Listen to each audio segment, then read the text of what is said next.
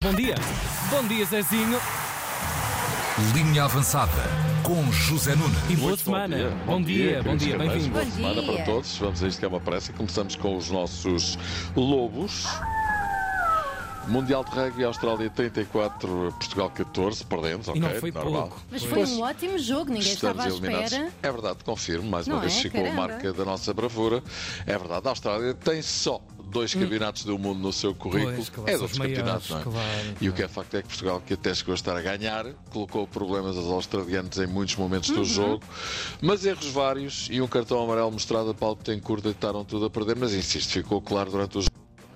Colocar problemas aos pesos pesados do rugby mundial. Por isso, vai boa da seleção nacional! Uou! Vivam os lobos! Até tremeram um bocadinho. É verdade, um bocadinho. Não foi pouco. Um bocadinho, exatamente. Ainda vamos jogar com as Ilhas Fiji, mais um grande petisco. É a nossa despedida neste Campeonato do Mundo no próximo dia 8 de outubro, domingo. Campeonato. O Sporting isolou-se no comando depois de ganhar a Rasquinha em Faro, 3-2. Jogo muito acidentado e com muita polémica também. O penalti mesmo no final é penalti, mas não é penalti, ou seja, foi, mas não devia ter sido. Não aconteceu, mas já Está acontecendo. Neste caso será melhor dizer aconteceu, mas não devia ter Pois é. acontecido. já, já antes Ilman devia ter visto um segundo amarelo e não viu, depois do Farense ter ficado a jogar com 10.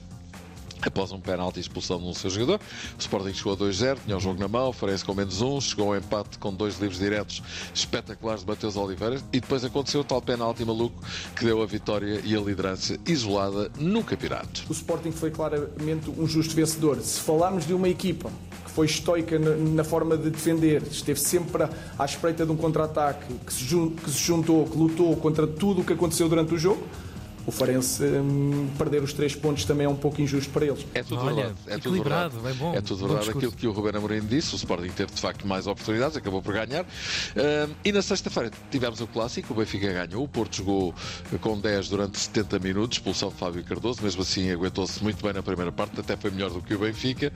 Que Benfica que na, na- na primeira metade parecia que não estava lá e não aproveitou minimamente a vantagem numérica. Foi até o Porto que esteve perto de marcar por duas vezes e aí brilhou Trubin, ele mesmo. Up in the sky, it's a bird. It's a Everybody plane. now. Não! It's a Superman! Parece que o penalti que defendeu em Portimonho fez mesmo bem e contra o Porto foi ali mais 10, sim senhor, muito bem. Sim, está bem. Na segunda parte, então sim, o Benfica a fazer a diferença, Porto muito cansado, Benfica quase a marcar em três ocasiões. À quarta marcou o mesmo, grande trabalho de Neres e mais um da Di Maria. Orelhas.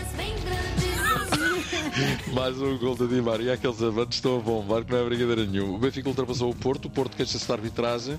Eh, Pep colocou mesmo um post nas redes sociais com a imagem de um circo e palhaços. Palhaços! Famoso palhaço. E assim vai o nosso futebol. A classificação fica assim ordenada, como se dizia antes, o domingo desportivo. Quem se lembra do domingo desportivo da. RTP? Ah. Programa mítico. Primeiro lugar para o Sporting, 19 pontos. Segundo, Benfica, 18. Terceiro, Porto, 16. Quarto, Boa Vista, 14. Quintos, Braga e Vitória de Guimarães, 13. Uhum. MotoGP, Grande Prémio Japão. Do Japão. Choveu, que Deus a dava.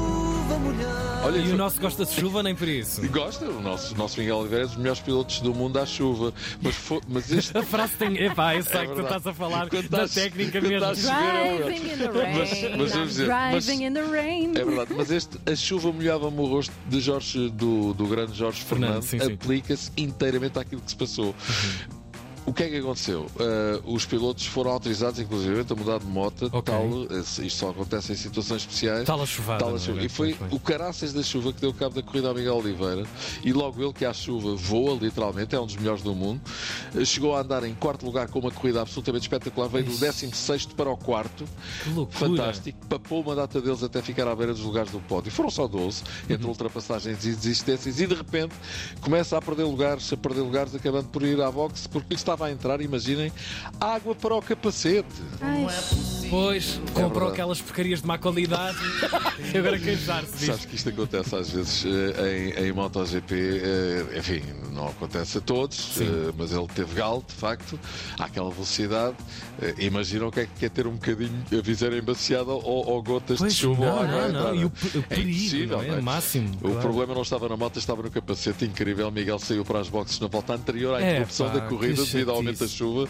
Acabou por regressar, mas foi dar ao mesmo, porque na verdade a corrida não chegou a ser reatada, a chuva não abrandou e a corrida não se reatou. É mais a chuva aqui. E assim temos de contentar com o 18 lugar. Ou seja, aquilo que parecia vir a ser um dia de glória para Miguel acabou por não ser coisa nenhuma. Primeiro por causa do capacete, a seguir porque a partida já não foi reatada, foi tudo mal. Ainda por cima, quer dizer, não foi necessariamente a moto, os pneus, nada. O capacete. Nem erros dele. Reparem que se não fosse a porra da chuva ter entrado para o capacete, Miguel Oliveira teria sido quarto classificado e ficou em 18 pá. Xiça, pá. Esta temporada vai ficar na memória de Miguel Oliveira para muitos anos, não é? Porque a quantidade de azares, quedas, eh, etc., que lhe têm acontecido, davam com qualquer pessoa em maluco. Entretanto, o Porto ganhou a taça continental em Hockey Patins, derrotando na final do Volta H. Muito bem. Atenção que vem mais uma semana europeia.